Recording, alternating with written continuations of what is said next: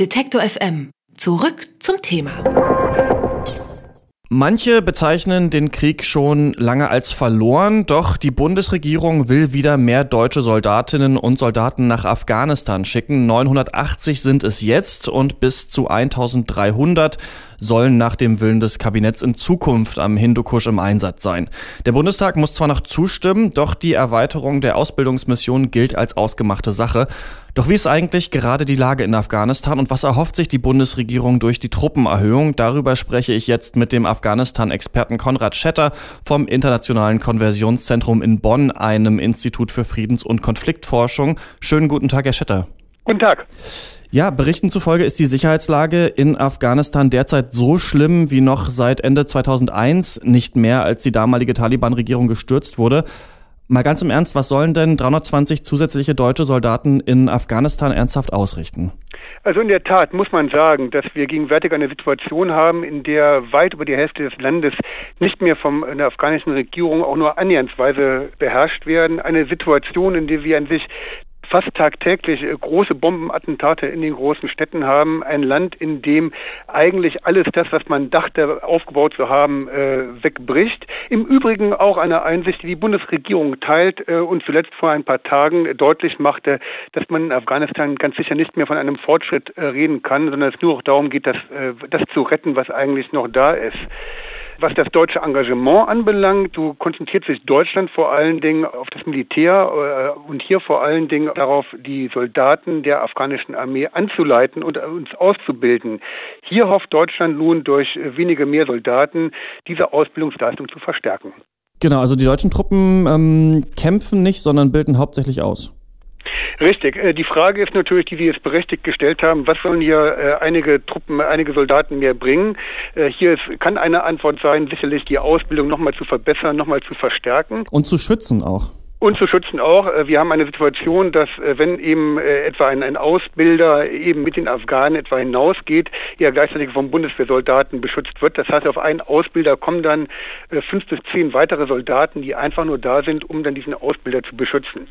Die grundlegende Frage, die sich aber mit Afghanistan stellt und die einem dann doch Fragezeichen bringt, ist, dass man das Gefühl hat, dass selbst die Bundesregierung mittlerweile an den Einsatz in Afghanistan nicht glaubt und dennoch eben mit dieser Aufstockung Ausbildung äh, dieser Ausbilder äh, und Bewacher eben nun ein, ein, Zeichen setzt, das in eine, Gegend, in eine Gegenrichtung deutet. Also es ist sozusagen keine äh, Kohärenz hier im, äh, im Vorgehen der Bundesregierung zu erkennen. Sollte man den Einsatz vielleicht einfach als gescheitert ähm, bezeichnen und dann auch so handeln? Also gescheitert ist immer so ein äh, furchtbar negatives Wort, wo man sozusagen sagen kann, ist alles denn nur schief gelaufen. Ich glaube, man muss sagen, dass die Bundesregierung zu verschiedenen Zeitpunkten doch unterschiedliche Sachen versucht hat und sicherlich auch in Teilen zumindest ihr Bestmögliches versucht hat. Ich glaube, woran sich der Grundfehler liegt, ist, dass man äh, meint, dass damals mit dem äh, großen Truppenabzug 2014 aus Afghanistan damit sozusagen der Krieg vor allen Dingen noch einmal ausgebrochen ist und daraus äh, den Schluss zieht, naja, hätten wir mehr Bundeswehrsoldaten dagelassen, hätten wir alles besser gela gelaufen. Und ich glaube, dass das das große äh, Grundmissverständnis ist, zu glauben, mit mehr Soldaten kann man äh, so ein Land äh, retten. Und man zieht viel zu wenig in Zweifel, was der eigene äh, Einsatz überhaupt bedeutet hatte. Sprich, man sollte sich grundlegend fragen, ob der Einsatz, wie er von vornherein gelaufen ist, der richtige ist. Und hier hat die Bundesregierung bisher viel zu wenig äh, Anzeichen gezeigt, um dann aus seinen eigenen äh, Fehlern zu lernen. Das machen etwa die Kanadier, Norweger und mittlerweile auch die Amerikaner viel besser. Die haben ihr eigene Kommission eingerichtet, die sehr kritisch mit ihrem Einsatz umgegangen sind. Davor drückt sich Deutschland bis heute. Welche Fehler sind das denn? Was sollte denn gelernt werden? Also ich glaube, die gesamte Frage von äh, zivilgesellschaftlichen Maßnahmen wurde immer sehr stark in der Außendarstellung in den Vordergrund gerückt. Auf der praktischen Ebene hat das viel zu wenig stattgefunden. Sehen Sie auf einen äh, Euro, den man hier in zivile Maßnahmen steckte, Friedensmaßnahme, Aufbildungsmaßnahme, Entwicklungsmaßnahmen, auf einen Euro kamen zehn Euro, die man in die Bundeswehr gesteckt hat. Gleichzeitig hat man behauptet, dass die Bundeswehr hier nur unterstützend tätig gewesen wäre. Also eine völlige Verkennung der Tatsachen. Äh, meines Erachtens hätte man weitaus stärker äh, fragen müssen, welchen äh, Beitrag hier überhaupt die Bundeswehr in so einer Situation leisten kann, ob die Bundeswehr der richtige Akteur ist und dafür überhaupt richtig ausgebildet ist. Das sind alles Fragen, die man nie angegangen hat. Ein anderes Beispiel ist der Polizeieinsatz. Äh, man hat am Anfang geglaubt, mit 20 Millionen Euro pro Jahr die Polizei in Afghanistan ausbilden zu können. Das heißt, hier waren von vornherein Vorstellungen da, die sehr illusorisch waren. Das heißt, ich glaube eigentlich, dass es ganz zentral wäre, dass die Bundesregierung ihre 15 Jahre äh, Afghanistan auf einen kritischen Prüfstand stellt und daraus wirklich aus diesen Fehlern lernt. Und das ist diese Bereitschaft ist bis heute leider nicht, nicht zu sehen. Was würden Sie denn sagen, wie könnte denn Deutschland Afghanistan besser helfen? Noch mehr Soldaten sind es ja wahrscheinlich nicht, dann mehr Entwicklungshilfe?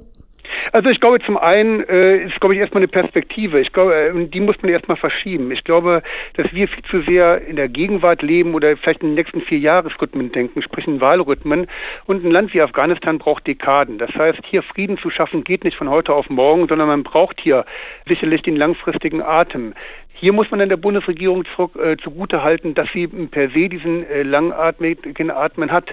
Man muss aber gleichzeitig die großen Herausforderungen des Landes sehen. Und das sind nicht nur die Taliban äh, oder der Islamische Staat, sondern weitaus stärker eben eine grundlegenden, dass die grundlegenden ökonomischen Strukturen im Lande nicht gegeben sind, dass sie eine enorme Arbeitslosigkeit hat, haben, die noch zunehmen wird, enorme Geburtenzuwachs haben. Das heißt, sie haben eine Gesellschaft, die per se eigentlich am Abgrund steht wo sie man weitaus stärker überlegen müsste, welche Ausbildungsprogramme kann man dem äh, Land anbieten und natürlich auch die grundlegende Frage, wie gehen wir denn nun mit den äh, Flüchtlingen um, äh, den afghanischen Flüchtlingen um, die nach Deutschland gekommen sind?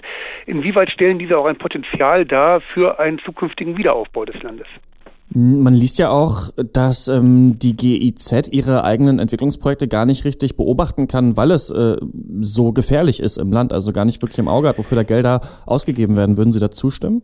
Ich würde dem nicht nur zustimmen, ich würde sagen, es ist erstaunlich, dass diese Wahrheit an sich jetzt erst ans Tageslicht kommt, die ist eigentlich schon zehn Jahre alt. Schon in den letzten zehn Jahren haben kaum noch Entwicklungshelfer ihre eigenen Projekte besuchen können. Also ich würde sagen, es ging ums Jahr 2005, 2006 durch, los, dass Entwicklungshelfer kaum noch in ihre Projekte, zu ihren Projekten fahren konnten. Das heißt, eine in der Tendenz eine Sache, die sich gegenwärtig nur so stark verschlimmert hat, dass mittlerweile die Bundesregierung sagt, wir können eigentlich gar keine zivilen Helfer mehr nach Afghanistan äh, schicken. Und und hier hat an sich die, äh, hat man einen Zustand, der an sich schon seit vielen Jahren anhält, findet jetzt an sich erst ja seinen Ausdruck. Eine Sache noch, die afghanische Regierung hat ja letzte Woche erstmals den Taliban angeboten, ohne Vorbedingungen über Frieden zu verhandeln. Klingt ja so ein bisschen so, als hätten die Taliban den Krieg für sich entschieden. Also ich glaube, wir haben zwei Sachen, die wir beobachten können. Auf der einen Seite, wie Sie recht, rechtzeitig sagen, dass hier äh, Ashraf Rani mit seiner Regierung weit vorgeprescht ist, bis hin dahin, dass er ankündigte, mit den Taliban äh, auch zu reden, inwieweit eine weitere internationale Präsenz, sprich amerikanische und NATO-Truppen äh, in Afghanistan äh, noch zulässig sein sollten. Also er hat sozusagen ist auf alle Punkte der, der, der Taliban sehr, sehr weitgehend äh, eingegangen. Auf der anderen Seite beobachten wir aber auch noch, dass äh, seit der Trump-Regierung Regierung äh, das militärische Vorgehen der Amerikaner um einiges äh, härter und um einiges an Schärfe in Afghanistan zugenommen hat. Das heißt, eine ganz klassische Situation, die wir haben. Äh, auf der einen Seite versucht man, die Taliban mit Waffen weitestgehend zu bekämpfen und auf der anderen Seite reicht man ihnen die Hand für Frieden und hofft, dass die jetzt einschlagen. Diese Situation hatten wir auch schon mal vor fünf Jahren gehabt. Wie jetzt darauf die Taliban reagieren, weiß man nicht. Es hängt mal sehr stark hier an sich von den inneren internen Machtkämpfen ab. Bei den Taliban gab es immer sehr äh, große äh, Gruppen, die an sich für einen Fort, äh, Fortgang der Kämpfe sich eingesetzt haben. Andere, die wieder moderater waren. Das lässt sich im Moment nicht äh, absehen.